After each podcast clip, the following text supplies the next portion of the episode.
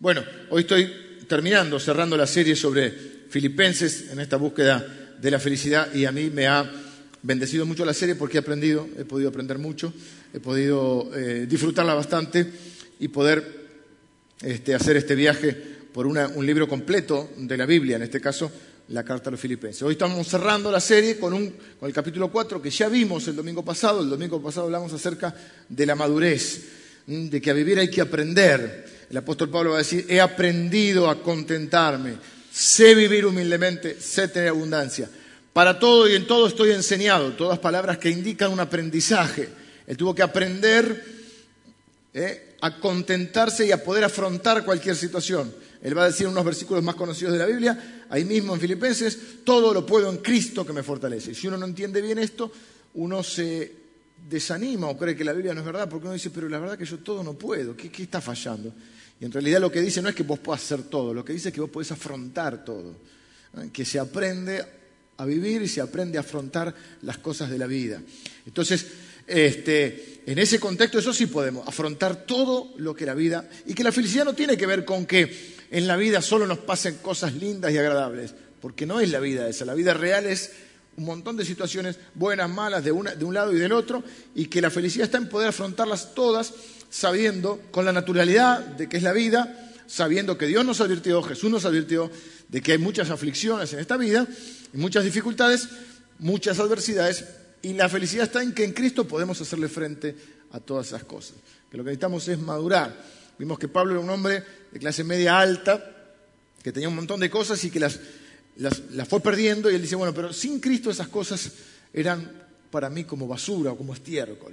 Ahora, él va, hoy vamos a ver otra gran declaración, así como Filipenses vimos que decía en 4.13, todo lo puedo en Cristo que me fortalece, hoy va a decir una de las promesas que más este, son conocidas por los cristianos, pero que no sé si es tan conocido el contexto en el cual está dicho. Él va a decir hoy, mi Dios, pues, suplirá todo lo que os falta conforme a sus riquezas en gloria en Cristo Jesús. Una gran promesa, una gran declaración. Pero, ¿cuál es el fundamento de esa promesa? ¿En qué está basada? ¿Cuál es el contexto en que está dicho esto?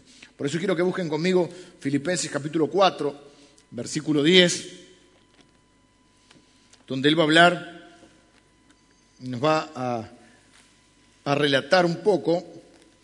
Dijimos que Filipos entonces es una ciudad, la primera ciudad de Europa evangelizada, había fundado una iglesia Pablo ahí, siguió predicando por todos lados, generalmente era encarcelado, ahora creemos que está encarcelado en Roma, y él les va a decir, no importa, alégrense, y les va a escribir una carta para agradecerles porque la gente de Filipos dice, aquel que nos predicó la palabra, aquel que nos fue formando, aquel que nos pastoreó, ahora está preso, vamos a enviarle una ofrenda. No es como ahora que con el WhatsApp o con cualquier medio electrónico enseguida estás online con alguien que está lejos, no.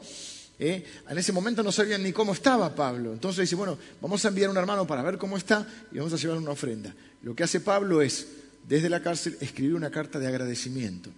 En ese contexto es que él va a decir esto. Va a decir, versículo 10, en gran manera me gocé en el Señor de que ya al fin habéis revivido vuestro cuidado de mí, de lo cual también estabais solícito, pero faltaba la oportunidad. ¿Ven? Él dice, yo sé que ustedes están dispuestos, yo sé que cuento con ustedes, pero me alegré de que puedan este, haberme ayudado, haber cuidado de mí. No lo digo porque tenga escasez, pues he aprendido a contentarme cualquiera sea mi situación. Sé vivir humildemente y sé tener abundancia. En todo y por todo estoy enseñado, así para estar saciado como para tener hambre. Hay que saber enfrentar la necesidad, pero hay que saber tener. Hay muchos que no tienen más porque no saben tener. Sé tener abundancia, dice. En todo y por todo estoy enseñado, así para estar saciado como para tener hambre, así para tener abundancia como para padecer necesidad, todo lo puedo en Cristo que me fortalece. Sin embargo, dice, bien hicisteis en participar conmigo en mi tribulación. Y sabéis también vosotros, oh filipenses, que al principio de la predicación del Evangelio, cuando partí de Macedonia, ninguna iglesia participó conmigo en razón de dar y recibir, sino vosotros solos, pues aún estando en Tesalónica, pues aún en Tesalónica me enviasteis una y otra vez para mis necesidades. Él va a decir, que la iglesia de Filipenses es la iglesia generosa por excelencia. Cuando escribe a los corintios, los va a poner de ejemplo. Y acá está diciendo que cuando él empezó el ministerio, nadie creía en él. Y que la iglesia que lo apoyó económicamente fue la iglesia de Filipenses. Esto es importante verlo porque nosotros tenemos que creer y, apoyar y esperar a los líderes que Dios los levanta. No podemos esperar que los líderes sean perfectos. Y a veces necesitan tiempo para madurar, para crecer. Yo siempre doy gracias a Dios por aquellas personas que en su momento, cuando uno comenzó, lo esperaron y, me esperaron, me apoyaron, porque uno va creciendo. Bueno, esto es lo que dice Pablo. Dice, no es que busque dádivas, sino que busco fruto que abunde en vuestra cuenta.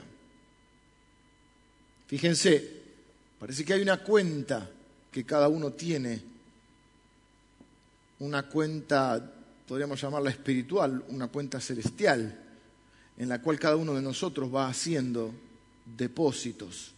Y no estamos hablando de dinero, o solamente no estamos hablando de dinero. Cuando estuvimos en el aniversario Dijimos que pusimos el ejemplo de que cuando uno muere la moneda cambia, porque Jesús dijo, hagan tesoros en el cielo. O sea, todo lo que tenés acá en el cielo no te sirve. Sirve lo que invertiste para el cielo. Tu vida, tu energía, tus recursos, tu tiempo, tu amar, tu dar, tu servir, tu ayudar. Esos son los tesoros en el cielo. Esa es tu cuenta celestial. ¿Cómo va tu cuenta? ¿Cómo va tu generosidad? Hoy vamos a hablar de la alegría en la generosidad. ¿Cómo estás ayudando al que necesita algo? ¿Cómo está tu cuenta? No, no tu cuenta de ahorro acá, tu cuenta celestial, ¿cómo está? Porque cuando te morís la moneda cambia y todo lo que tienes acá no sirve para nada. No vale. Yo puse este ejemplo, no sé si ustedes tuvieron el aniversario, en el cual decía, imagínense que el 31 de diciembre de este año hay una ley nueva que sale que dice que ninguna, ninguna moneda va a valer más, ni el dólar, ni el peso, que lo único que va a valer después del 31 de diciembre es el yen, el yen japonés. ¿Qué haríamos todos nosotros? Nos quedamos con la plata necesaria para vivir hasta fin de año y el resto a los arbolitos chinitos a comprarle yen. ¿O no? Si son gente inteligente, después la plata no va a servir más. Ni el dólar, todo lo que... No, sí, lo único que te sirve es el yen. ¿Qué harías? ¿Irías a, a comprar yen? ¿Me siguen en el ejemplo? Bueno, lo mismo pasa con la muerte. El día que te morís, la moneda cambia. Todo lo que tenés acá no sirve más. Va a servir lo que invertiste en el reino de Dios. Jesús dijo, hagan tesoros en el cielo, donde la polilla y el orín no pueden corromper, donde los ladrones no te pueden robar. Te pueden robar los bancos, los boqueteros, los motochorros, pero no te pueden robar tus depósitos en el cielo.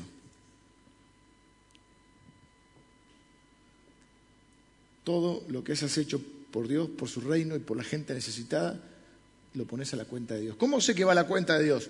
Dice un pasaje de la Escritura que Jesús dice un día, vamos a, yo voy a separar a las personas y voy a decir, a algunos le voy a dar las gracias y a algunos me voy a enojar un poco. Y va a decir, gracias le va a decir a algunos porque tuve hambre y me diste de comer. Estuve enfermo y me, me visitaste. tuve frío y me abrigaste. Y dice que muchos dirán, Señor, ¿cuándo? Y unas cosas más. Señor, ¿cuándo te vimos hambriento y te dimos de comer? ¿Cuándo te vimos enfermo y te visitamos? ¿Cuándo estuviste con frío y te, desnudo y te cubrimos. Jesús dirá, cada vez que lo hiciste por uno de mis hermanos más pequeños, a mí me lo hiciste. O sea, ponerlo a mi cuenta. Cada vez que vos haces algo por alguien, va a la cuenta. Esta cuenta dice, yo no busco dádivas, yo busco fruto que abunde en tu cuenta. ¿Cómo está tu cuenta? Después va a seguir diciendo, pero todo lo he recibido y tengo abundancia, estoy lleno, habiendo recibido de Epafrodito, que es el que llevó la ofrenda, lo que enviasteis, fíjense las palabras de adoración que usa, olor fragante, sacrificio acepto, agradable a Dios. Después va a decir, ese es un lenguaje de adoración, ¿eh? porque o adorás a Dios o adorás al dinero. Jesús dijo, no se puede servir a dos señores. Y el problema de muchos, aún cristianos, es que aman demasiado el dinero. La Biblia no dice que el dinero sea malo, pero dice que el amor al dinero es muy malo. Es la raíz de todos los males. Hoy leí un versículo que no lo voy a explicar porque todavía lo tengo que procesar. Lo leí recién acá en la, en la adoración. Que dice, hay gente que busca la riqueza y es pobre. Y hay gente que busca la pobreza y es rica. Todavía no lo entiendo. Vamos a buscarlo. Después dice, mi Dios pues, ahora sí dice, suplirá. El pues es un por lo tanto, es una consecuencia de lo que viene hablando. Mi Dios pues suplirá Fíjese la relación que tiene Pablo con Dios, que él habla, yo sé en quién he creído, mi Dios. O sea, él tiene un conocimiento, él tiene una experiencia con Dios y dice, mi Dios pues suplirá todo lo que os falta conforme a sus riquezas en gloria en Cristo Jesús. Entonces, es una gran declaración, es una gran promesa, pero tiene un contexto y tiene un fundamento, y el fundamento es que esta gente había sido generosa con él. Y el problema de muchos cristianos, aún de muchos cristianos y de mucha gente en particular, es que lo contrario a la generosidad es el egoísmo. El otro día vimos el contentamiento, y lo contrario al contentamiento es la codicia y la avaricia. Es no puedo disfrutar lo que tengo, no puedo estar contento porque siempre quiero algo más. Entonces tengo el iPhone 5, pero ahora salió el 5S. Me compro el auto nuevo, pero le cambiaron ahora, ahora los faros vienen de xenón, de LED, y ya me queda viejo. A veces por mirar lo que tiene el otro no puedo disfrutar. Porque, no sé, emprendí una carrera y la terminé, pero ahora, ahora quiero hacer... Está bien tener deseos, está bien proponerse cosas, el problema es cuando eso no me permite el contentamiento. Dice la Biblia, sean tus costumbres sin avaricia, contento con lo que tenés. Y lo contrario al contentamiento es la codicia, es la avaricia. El, avaro nunca se sacia, siempre quiere algo más. Y la sociedad está, hecha así. Suponete, estos teléfonos vienen con un tema, que hay nuevas aplicaciones, que cuando tu teléfono tiene un par de años ya no hay nuevas aplicaciones. Entonces te obligan a cambiar el teléfono. Te venden la camioneta y te dicen, esta, esta, lo más, de lo más, de lo más del mundo. Vos con esta camioneta sos feliz. Pero a los dos años te llaman y te dicen, la que usted tiene no sirve. Pero me la vendió, me dijo que iba a ser feliz. Sí, pero ya no. Ahora salió una nueva que tiene Bluetooth, GPS y que línea nueva. ¿La tuya qué es? ¿Línea nueva o línea vieja? El mundo está preparado para eso. Hermano, soy licenciado en marketing. no sé si saben. Además, así que hemos estudiado algo de esto. Acá lo que Pablo nos va a decir es, miren, la realidad es que el problema de la gente es el dinero. Y yo cada vez me voy dando cuenta que el gran problema de las personas es que aman el dinero más que a Dios.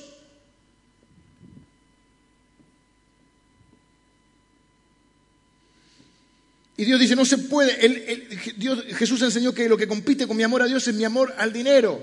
No se puede servir a Dios y dice que hay un poder oculto en el dinero, un Dios que le llama mamón. No se puede servir a Dios y a mamón.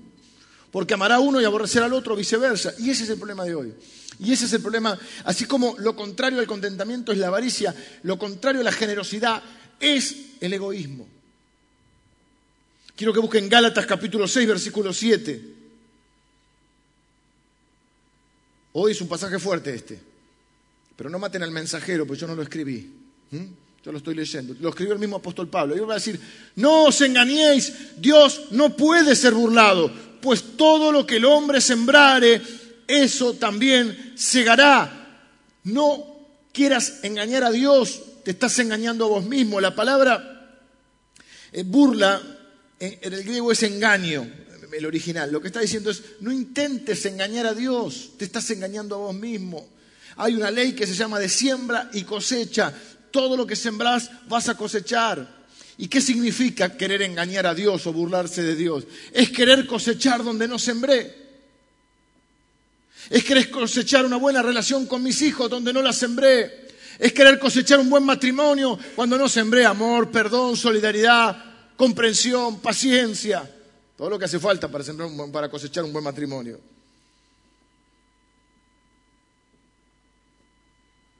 Quiero cosechar dinero y no trabajo lo suficiente. Por más que ores, por más que vengas a la iglesia, si no trabajas lo suficiente, no vas a cosechar. Porque burlarse de Dios es querer cosechar lo que no se sembró. O sembrar una cosa y querer cosechar otra si siembro el mal, no puedo cosechar el bien. Eso es querer engañar a Dios y en realidad lo que termina haciendo es engañándose a uno mismo. Y él dice, no se engañen, Dios no puede ser burlado. Hay una ley. O sea, querer engañar a Dios o burlarse de Dios significa querer vivir sin esa ley. Y esa ley está. Y esa ley funciona para todos. Alto, flaco, gordo, petizo, rico, pobre. Rico o pobre. Si yo siembro una semilla de trigo en el campo Eso va a dar fruto de trigo. No importa si soy pobre o rico. Ella no, él porque tiene plata. No importa si tienes plata o no. Lo que vos sembrás cosechás. Hay personas que dicen, a mí nadie me quiere. ¿Qué sembraste? Nadie te quiere. ¿Qué sembraste? Tenés 40, 50 años. ¿Qué sembraste? Nadie me escucha. Nadie te escucha. ¿Qué sembraste estos años? ¿A cuántos escuchaste? No, porque yo, eh, eh, eh, a mí de la iglesia nadie me llamó. ¿A cuántos llamaste?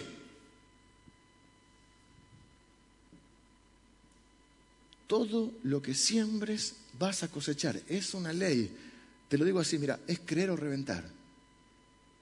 Yo prefiero creer. Y alguno está diciendo, bueno, pero yo sembré, por ejemplo, en determinada persona, yo sembré amor, ayuda, dinero, lo que fuera, y no fui correspondido. Sí, puede ser. Puede ser, ¿por qué? Porque existen diferentes tipos de terreno, dice la Biblia también. Y hay terrenos que dan fruto y otros que no dan fruto. Lo que está hablando de que todo lo que uno siembre cosecha se está refiriendo a la línea general de la vida. Puede ser que vos siembres amor en alguien y de esa persona no seas correspondido. Puede ser que siembres ayuda a alguien y no, y no coseches gratitud, puede ser. Pero en la línea general de tu vida, la persona que, por ejemplo, que siembra amor, solidaridad, eh, que ayuda a los demás, ¿usted cree que va a estar sola? Siempre hay gente a su alrededor. Es una persona, fíjense la palabra, amable. Amable quiere decir que es fácil de amar. Es amable. Como alguien moldeable, es factible de moldear. Alguien amable, hay gente que no es amable. Es muy difícil amarla. Hay gente que no nos gusta. La amamos por, por mandato de Dios pero no es amable. Hay gente que es difícil amarla. La ley de la siembra y la cosecha se aplica para todos nosotros. Y en otras palabras, cuando yo quiero vivir por fuera de esta ley, consciente o inconscientemente, a veces lo hago inconscientemente, me estoy burlando de Dios. Creo que estoy engañando a Dios, me estoy engañando a mí mismo. No se engañen, dice la Biblia. Todo lo que siembres vas a cosechar. Revisa tu semilla. Revisa lo que has sembrado. Comprometete a vivir sin burlarte de Dios, sin tratar de engañarlo. Honralo y verás, dice la Biblia, buenos días. Refrena tu boca, refrena tu lengua. Muchos tienen que refrenar la lengua. Es parte de la bendición. Y sembrar para cosechar. Lo opuesto al contentamiento es la codicia. El egoísta y el codicioso nunca se sacian. Siempre quiere más. Siempre quiere más. Nunca es suficiente. Y cuando tienen lo que quieren, quieren una nueva cosa. Dice la Biblia, he visto un mal debajo de la tierra. Aquellas personas que tienen, que Dios le da las cosas, pero no le da la capacidad de disfrutarlo. Y hay personas que no tienen la capacidad de disfrutarlo. ¿No conocen gente que es así? Que no puede disfrutar lo que tiene. Dicen en mi casa, no tiene paz. Fulanito no tiene paz. Y lo contrario a una persona generosa, porque repito, la gran declaración y la promesa de mi Dios puede suplir todo lo que os falta, es a unas personas que fueron generosas. La Biblia dice en Proverbios, hay quienes reparten y les es añadido más. Pero hay quienes retienen más de lo que es debido y vienen a pobreza. El alma generosa será prosperada. Lo contrario a la, a la generosidad es el egoísmo. El egoísmo es un tipo de pobreza, porque el egoísta es un pobre tipo. Como decía uno, es tan pobre que solo tiene dinero. ¿Mm? Y hay una diferencia entre, explicaba, siempre me enseñaban en mi casa de chico, una diferencia entre valor y precio. Hay cosas que tienen precio y hay cosas que tienen valor. En general, las que tienen más valor no se pueden comprar con dinero. O sea, vos podés comprar una casa, pero no podés comprar un hogar. Vos podés comprar relaciones, y gente esté con vos por interés, pero vos no podés comprar el amor de las personas. Vos podés comprar una cama bárbara, king size. Una almohada, a mí me gusta, me voy a comprar unas que, hay unas que vi ahora que, que tienen como una especie de memoria de tu cabeza. Quiero una de esas. Una vez fui, me tocó ir a un, siempre que iba a Rosario iba a un hotel yo, que ya lo conocíamos. Y que, una vuelta no había lugar en ese hotel, tuve que ir a otro hotel que era más o menos de la misma línea, pero a mí me gusta más el otro. Pero este tenía una almohada, ahora, tenía una almohada, casi me robo la almohada. Queda feo. Una almohada, y yo me a la casa y decía, Y yo siempre tengo problemas de cuello, ¿no? Así que bueno, se puede comprar una linda cama, no se puede comprar el sueño. Se puede comprar unas pastillas, pero no es lo mismo. Hay cosas, como decía la propaganda, creo que Mastercard, hay cosas que el dinero no puede comprar. Vos podés comprarle cosas a tus hijos, no te puedes ganar el respeto de ellos. No te lo puedes comprar. La gente cree que si tiene más plata la van a querer más. No, pueden estar por él por interés, pero no te van a querer porque tenga plata o no.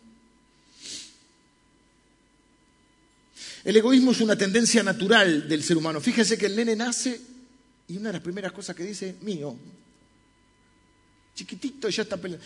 Le compras un juguete y se pone a jugar con la caja y el juguete lo deja ahí. Pero basta que llegue otro y agarre el juguete para que entre en llanto y agarre la caja y se la aparta por la cabeza, porque es mío. Mío, mío. La Biblia habla mucho acerca de esto, de los, egoístas. Uno, de los primeros en esto, o sea, el egoísmo es una tendencia a pensar en uno mismo, en uno primero. Eh, eh, es Lot con Abraham, el sobrino. Abraham hizo de todo por Lot, por su sobrino, y su sobrino pensaba en él. Y le trajo un montón de problemas. El egoísta no se sacia y a la larga aleja a la gente. La gente se cansa del egoísta, se cansa. El egoísta no se da cuenta que los demás se dan cuenta. El egoísta cree que no se dieron cuenta. qué ventaja. Todos se dieron cuenta. Todos. Y te bancan una, dos, tres. Pero hay un momento que el egoísta se queda solo. Lo único bueno de un egoísta es que no habla de los demás. Porque está el egoísta que habla de sí mismo. El egoísmo, dice 1 Juan 3:17, es cerrar el corazón. Dice, si alguien ve a un hermano tener necesidad y cierra contra él su corazón, o sea que la generosidad que es, es abrir el corazón, es compartir, es dar. Y nosotros tenemos que entender como que así como nuestra naturaleza es una naturaleza egoísta, la naturaleza de Dios es una naturaleza generosa. Dios es el único Dios verdadero, pero además eh, a diferencia de todos los dioses falsos, de las religiones falsas, nosotros tenemos un Dios que da. Los dioses falsos de las religiones falsas son dioses que toman. Tenés que hacer algo para que te quieran. Tenés que darles algo para que te quieran. Tenés que ir al purgatorio para pagar tus pecados. Tenés que caminar hasta tal lugar santuario para que Dios te acepte tu sacrificio. Tenés que pagar la deuda kármica. Tenés que reencarnar. Tenés que pagar por tu pecado. Tenés que dar tanto dinero para que Dios te bendiga. Fíjense, dioses tomadores. Tenés que hacer sacrificios para aplacar su ira. Nosotros tenemos un Dios que es un Dios dador. De tal manera amó Dios al mundo que dio a su Hijo. Dios muestra su amor para con nosotros. ¿Cómo me muestra su amor? Dice, en que siendo aún pecadores, Cristo murió por nosotros. ¿Cómo sé que Dios me ama? Porque me da paz, porque me da bienestar, porque me da salud, no. Yo sé que Dios me ama porque Dios me dio a Dios, Dios me dio a sí mismo, Dios se dio a sí mismo, Dios me dio a Jesús. Él muestra su amor en que siendo yo pecador, Él murió por mí. A diferencia de los dioses falsos, de las religiones falsas, nuestro Dios no es un Dios tomador, es un Dios dador. Por eso cuando Él nos da la nueva naturaleza, nos da su naturaleza, nosotros tenemos que ejercitarnos en esa nueva naturaleza. Dijimos la otra vez que cuando uno nace de nuevo, Dios te da una nueva mente, un nuevo corazón, una nueva naturaleza. Ya no es una naturaleza egoísta, ahora es la naturaleza de Dios, una naturaleza que quiere dar. Por eso Jesús dijo, ¿cuándo van a ser felices? Y es más feliz el que da que el que recibe.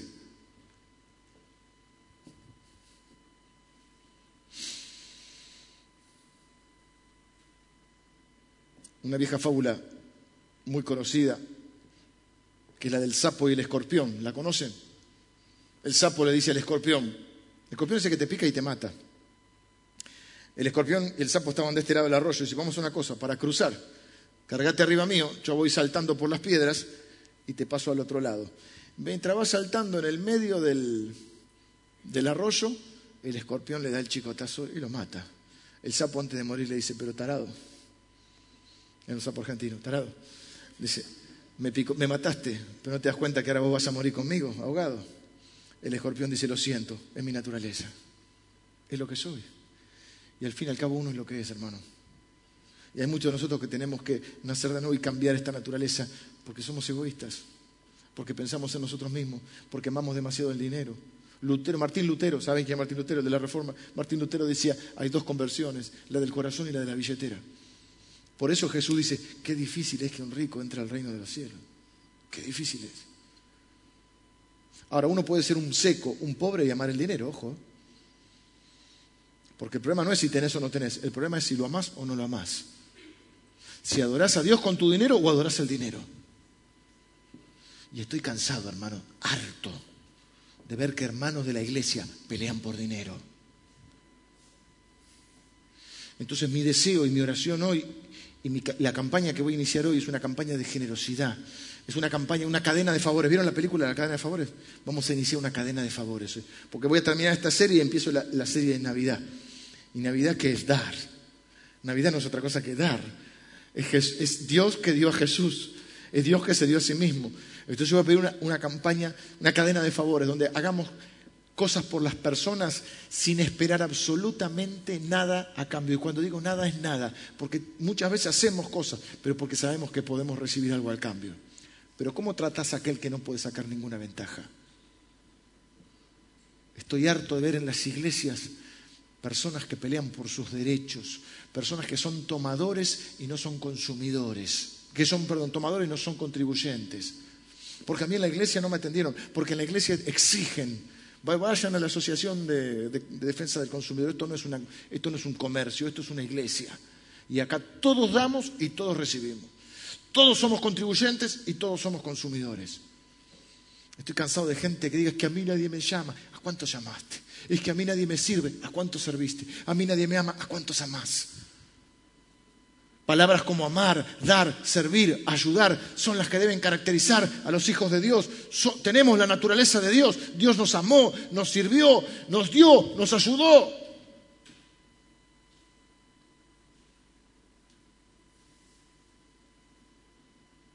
Los matrimonios se pelean por dinero. Matrimonios pelean por tres cosas. Matrimonios pelean por más cosas, pero tres son las que yo veo como más características. Matrimonios, parejas, sociedades, amistades. La plata es una cosa tremenda. El amor por la plata es una cosa tremenda. He visto romperse amistades de años por intereses. He visto romperse sociedades. Sociedades para no pelearse, Empiezan sin nada, empiezan a crecer, entonces después cuando crecen compran dos autos iguales, dos casitas en la costa iguales, dos departamentos iguales. ¿Para qué? ¿Para qué? Dos hermanos empiezan una sociedad, se casan, la mujer de uno empieza, ¿viste? ¿Viste lo que tiene que comprar? Nosotros no compramos lo mismo. Se, se separa, se, se separa del hermano, se separa de la esposa.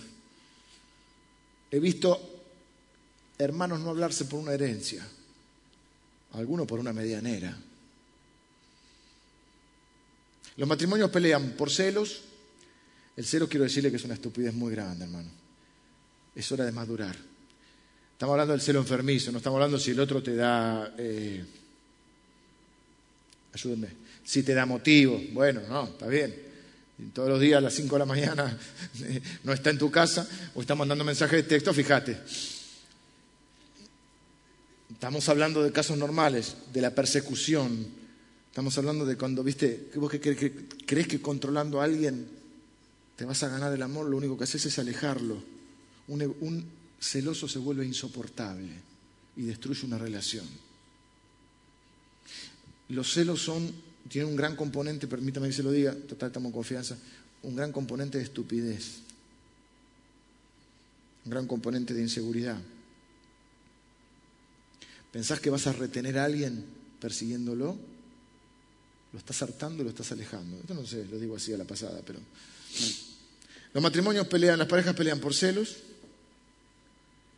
pelean por plata, porque contigo pan y cebolla un rato, pero después la cosa se complica. Y a veces no es cuando no tienen, a veces es cuando más tienen, que más pelean. La tercera razón por la que pelean me la olvidé, pero yo te voy Los hijos. Los criterios en cuanto a, la crianza de los hijos. ¿Viste? ¿Se porta bien? ¿Viste mi hijo lo que hizo? ¿Se porta mal? Mira tu hijo lo que está haciendo.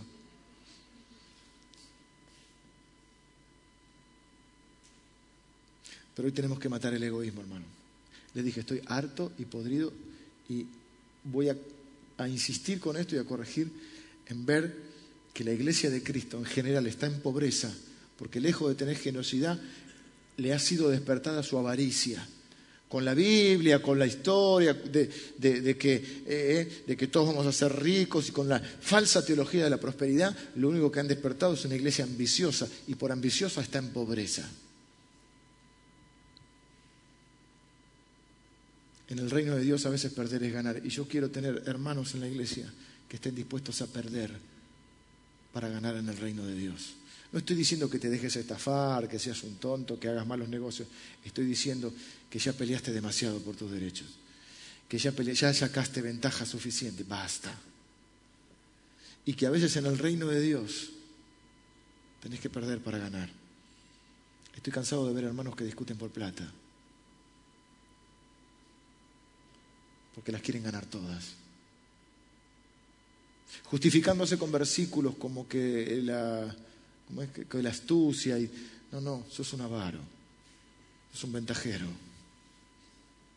Estoy cansado de escuchar testimonios donde el gran testimonio es que se aprovecharon de alguien que estaba en necesidad.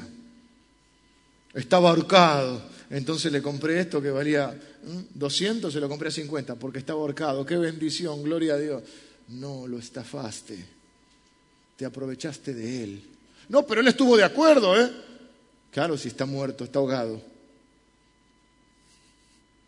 Los hijos de Dios no hacemos eso. O no deberíamos. Entonces hoy vamos a matar el egoísmo. El egoísta, mira esta frase. Esta frase, no sé de dónde la saqué, porque es de alguna otra prédica que he tenido. Dice, el egoísmo, el egoísmo, es un, el egoísmo es un enano que vive debajo del puente entre la mente y el corazón. A veces tu corazón se conmueve frente a una necesidad, pero la mente dice, nos va a faltar pensá en vos. Pedro le dijo a Jesús, Jesús iba a ir a morir por nosotros a Jerusalén. Pedro le dice, pensá en vos, no vayas. Jesús le dice, apártate de mí, Satanás. ¿Mm? Al mismo Pedro que unos versículos antes le había dicho, Pedro bendito, lo que Pedro había dicho, tú eres el Cristo, el Hijo del Dios viviente. Dice, no te lo reveló carne y sangre, Pedro. Ahora le dice, apártate de mí, Satanás. Quiere decir que Satanás te puede usar para el egoísmo, para la avaricia, para la ventaja.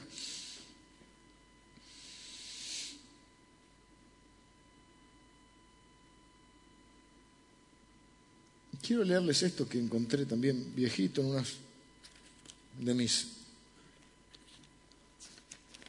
Tengo unas valijas con predicación, antes se quedan todas a mano. Vengan los músicos, termino. Dice, una tarde un pequeño niño se acercó a su madre que preparaba la cena en la cocina y le entregó una hoja de papel en el que había escrito algo. Después de secarse las manos y quitarse el delantal, ella leyó lo que decía. El niño escribió, eh, esto no está actualizado por inflación. Eh, porque es viejo. Y además supongo que será en dólares porque es este porque tiene pinta de ilustración americana. Cortar el césped del jardín, tres pesos. Tres pesos no puede ser. Por tres pesos no te corta ni una planta. Y tres dólares son 30 pesos tampoco. Bueno, hay que actualizarlo por inflación. El nene le da la cuenta a la madre. Por cortar el césped del jardín, tres pesos. Por limpiar mi cuarto esta semana, un peso. Por ir al almacén en tu lugar, dos pesos. Por cuidar a mi hermanito mientras estaba de estabas de compra, dos pesos. Por sacar la basura toda la semana, un peso. Por tener, eh, este lo voy a contratar a mi casa. Por tener una libreta con buenas notas, cinco pesos. Por limpiar y barrer el patio, dos pesos. Total adeudado, 16 pesos. Bueno, el caso es que la madre lo miró con fijeza. Él aguardaba lleno de expectativa. Por último, la madre tomó el lapicero y al reverso de la misma hoja escribió por llevarte nueve meses en mi vientre y darte vida, nada. Por tantas noches de desvelo, curarte, orar por ti, nada. Por los problemas y el llanto que me hayas causado, nada. Por el miedo y las preocupaciones que me esperan, nada. Por comidas, ropa, juguetes, nada. Por limpiarte la nariz, y yo agregaría cambiarte los pañales, que eso sí es duro. Nada. Costo total de mi amor, nada. Bueno, obviamente cuando el, niño terminó de leer lo que había escrito su madre, Con lágrimas en los ojos la miró y le dijo, te quiero madre, qué sé yo. ¿eh? Tomó un lapicero y escribió con letras muy grandes, totalmente pagado. A veces hacemos lo mismo con Dios, hermanos. Estamos recriminando alguna cosa que hicimos. Cuando Dios nos ha dado todo su amor y no nos ha cobrado nada. Entonces yo quiero desafiarte, quiero comenzar hoy una campaña para despertar en nosotros la generosidad. Miren, cuando uno va al gimnasio o hace deportes, al principio, si hace mucho que no haces, te duele todo, porque uno no está ejercitado. Los ejercicios espirituales también duelen al principio. Por ejemplo, pedir perdón duele al principio. Por eso es más fácil decir, me hiciste equivocar. Por eso es más fácil decir, bueno, yo te hice tal cosa, pero vos. O hacer ese tipo de perdones como, si te hice algo, te pido perdón. Ah, si te di, vos sabés que hiciste algo. Porque por algo el otro está llorando. Entonces, los ejercicios espirituales al principio duelen, pero después se hacen bien. Entre paréntesis, vamos a comenzar un, grupo de running. Vamos a salir a correr varios de los que estamos acá. Así que después le vamos a dar data sobre eso. La generosidad al principio duele, porque nuestra naturaleza está en tener, en ganar, en sacar ventaja, en pensar primero en uno. Y la generosidad es contrarrestar todo eso y experimentar la verdadera alegría que está en el dar, en el amar, en el servir, en el ayudar. Hermano, eso es la esencia del cristianismo.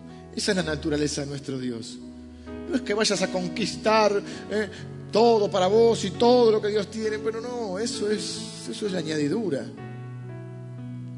Y hay una cuenta con Dios que no solo funciona en el cielo, funciona acá en la tierra, porque Jesús dijo, no hay nadie que haya hecho algo por mi reino, que haya dejado madre, padre o posesiones, que no reciba, dice, cien veces más en esta tierra. Y en la vida, en la, en la edad venidera, la vida eterna. Por eso vuelvo a Proverbios, donde dice, hay quienes retienen más de lo que es debido, pero los que reparten se les añade más. Y yo lo pensé y dije, claro, porque ¿quién es el que da? Es Dios. ¿Y qué haría yo? Si yo quiero ayudar a un determinado grupo de personas y tengo tres candidatos, yo no puedo ir, digo, bueno, tengo tres candidatos para mandar. ¿A quién le daría para que vaya y dé? ¿Al que sé que se lo va a quedar o al que sé que lo va a dar? Obviamente, como dicen los chicos hoy, obvio. Obvio se lo doy al que lo va a dar. ¿Qué creen que hace Dios? ¿Creen que es tonto? Dios no puede ser burlado. Te va a dar para que te lo quedes un tiempo. Un tiempo te va a dar. Después no te va a dar más.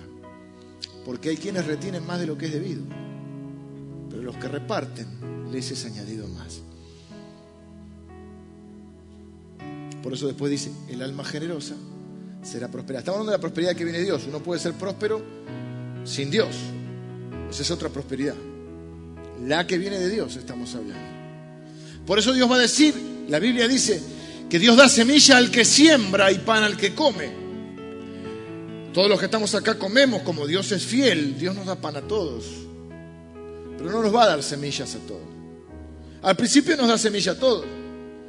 Pero al que se come la semilla, al que retiene la semilla, no le va a dar más semilla. Pan le va a dar porque Dios es fiel y cuida de sus hijos. Pero ¿a quién le va a dar semilla? Al que la siembra. Porque Dios es inteligente. Y si Dios quiere ayudar a, los a la gente que está necesitada, al que sufre, cualquier tipo de necesidad, no, solo hablamos de no solamente hablamos de la pobreza, ¿a quién le va a dar semilla? Al que la siembre. Pero si vos te comés la semilla, vos tenés que comer el pan, la semilla la tenés que sembrar. Si vos te comés la semilla, Dios no te da más semilla. Entonces yo hoy, comienzo en Navidad o en esta, en esta serie que termino y empiezo una, una cadena de favores. Yo te voy a desafiar a los que quieran sumarse a que todos los días, yo estoy seguro que Dios te va a plantear diferentes escenarios donde vos puedas activar tu generosidad y suplir la necesidad de alguien. Quizás es llevar con el auto a alguien a la salida de la escuela, que ves que va caminando, o alguien que tiene, está enfermo y llevarle el chico a la escuela, no sé. Quizás pasar a buscar a un compañero de trabajo que se le rompió el auto, quizás prestarle el auto a alguien. Quizás abrirle tu casa.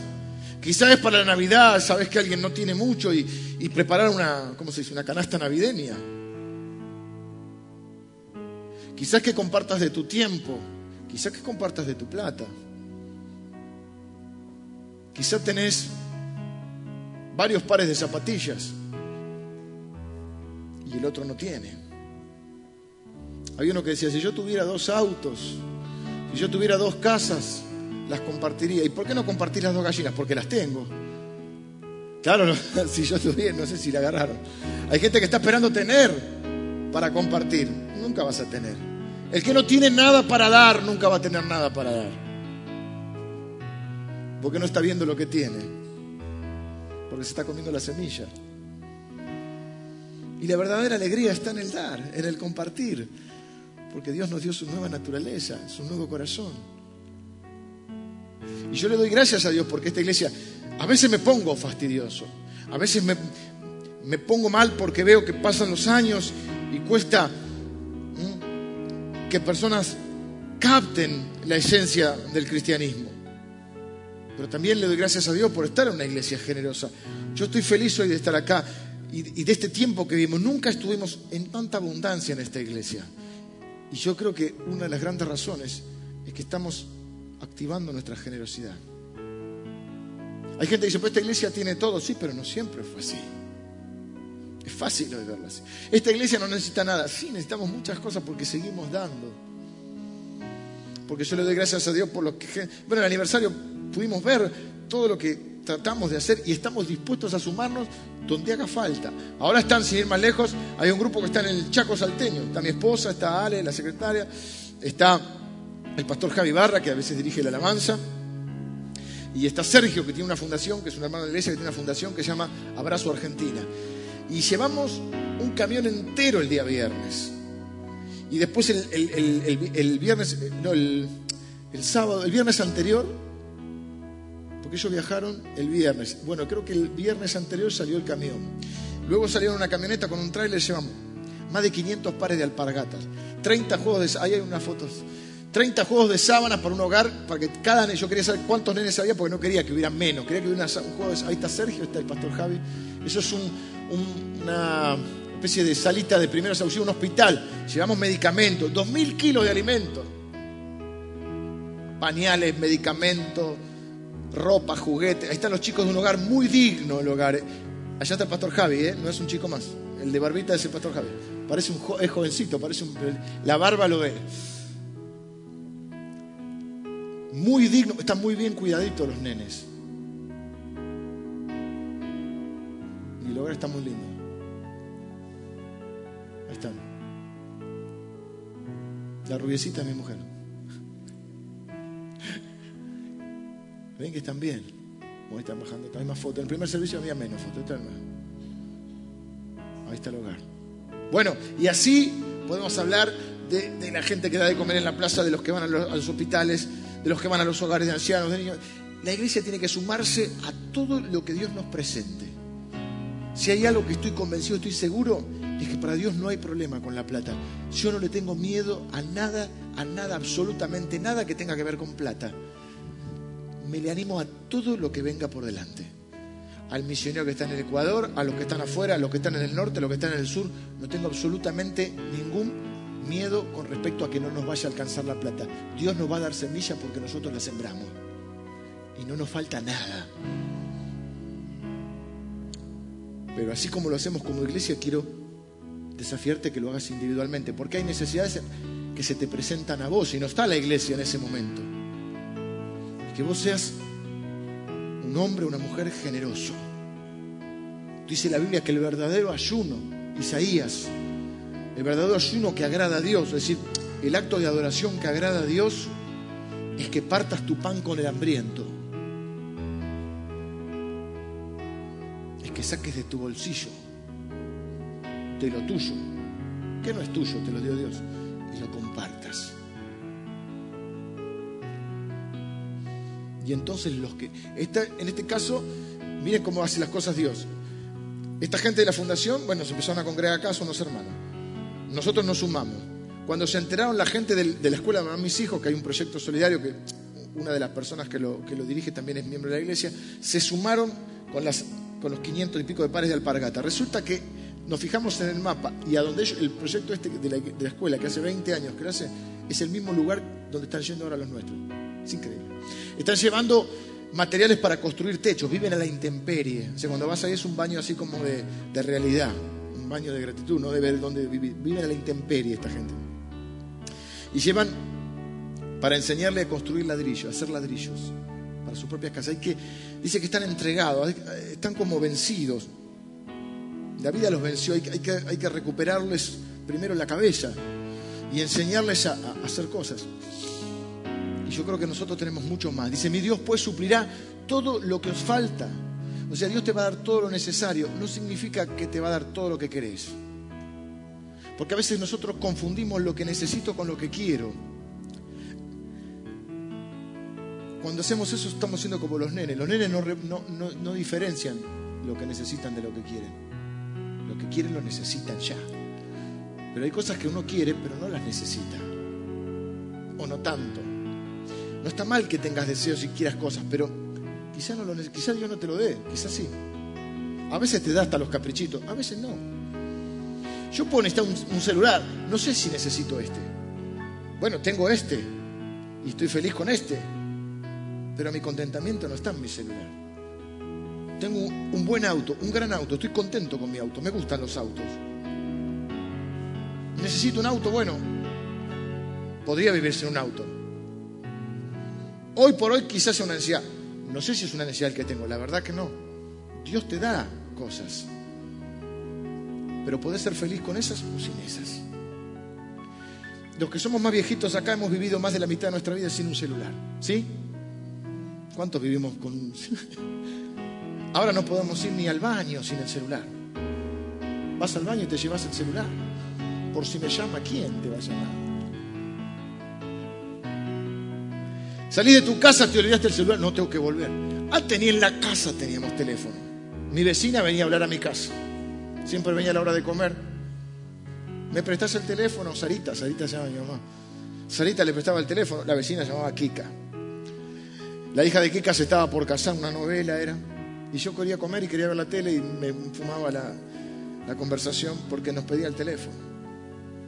No había ni teléfono, vivíamos igual. No había celular. Un día me dijo mis hijos, ¿qué no había en tu época? Y no había celular, no había compu, no había play. Me miró mi hijo me dijo, ¿qué hacían todo el día? Y carrito rulemán.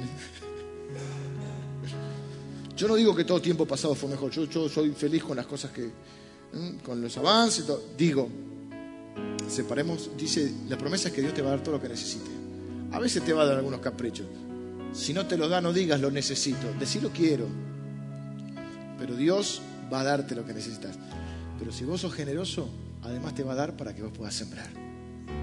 Y la alegría está en el, sembrar. La alegría está en ser usado por Dios. La alegría está en ver que uno es el, el medio por el cual suple Dios la necesidad de otro. La alegría está en saber que estoy en, engordando mi cuenta celestial. Así que yo quiero terminar, ya terminé en realidad, quiero terminar orando. Y quiero que recibas este desafío. Y que des de lo que Dios te ha dado. Nunca te va a pedir Dios nada que no te haya dado. Nunca te va a exigir algo para lo cual no te haya preparado. Por eso David dijo, de lo recibido de tu mano, te damos. Dios no te pide algo que no te dio. No te va a pedir que siembres una semilla que no te dio. Pero Dios te ha dado semilla. No la comas, sembrala. El pan es para comer, la semilla es para sembrar. No retengas más de lo que es debido. Ni con tu tiempo, ni con tu corazón. No cierres tu corazón, ni con tus recursos. Señor, gracias porque Eres nuestro Dios, el único verdadero, y porque eres un Dios dador y no tomador, Señor. Eres un Dios que nos ha dado, que nos ha dado lo mejor que tenía, que era su propio Hijo. Señor, te diste por nosotros, por amor, te sembraste como el grano de trigo, caíste en tierra y moriste, pero llevaste mucho fruto, Señor. Nosotros queremos tener un corazón como el tuyo. Y queremos, Señor, morir a nuestro egoísmo, matar al egoísta que está dentro nuestro, morir a nuestra avaricia, a nuestra codicia, a ese ser que nunca se sacia y que siempre quiere más, para que nazca en nosotros, Señor, un corazón generoso, misericordioso, compasivo, dador, ayudador, solidario. Señor, gracias porque la felicidad está en caminar contigo. Señor, haz de mí un hombre generoso. Haz de mí un hombre sembrador, Señor. Haz de mí un hombre compasivo, amable. Quita de mí el egoísmo, la avaricia, la codicia, la ambición. Gracias, Señor, porque me das mucho más de lo que merezco y aún de lo que necesito. Gracias porque me has coronado de favores y de misericordia, Señor. Tengo mucho más de lo que necesito, mucho más de lo que necesito. Pero, Señor, no quiero comer la semilla que me has dado para sembrar. Quiero ser un hombre sembrador y un hombre generoso. Señor, no solamente lo pido para mí, lo pido para mis hermanos, mis hermanas que están orando así y que están aceptando el desafío, Señor. Padre, que podamos iniciar una gran cadena de favores, una gran cadena de misericordia, Señor. Que podamos desatar en nuestro corazón un espíritu de generosidad, Señor. Padre, que en esta iglesia seamos conocidos por predicar a Jesús y por ser personas que bendicen. Señor, en ese pacto que hiciste con, con uno de nuestros padres, Abraham, Señor, hiciste este pacto. Te bendeciré y serás bendición. Nosotros queremos adherirnos a ese pacto. Formamos parte, Señor. Somos tu pueblo, somos el pueblo que bendice. Por último, Señor, yo quiero hacer esta gran declaración sobre mis hermanos que reciben este desafío. Y declarar que mi Dios, pues, suplirá todo lo que os falta conforme a tus riquezas, Señor, en gloria en Cristo Jesús. Amén.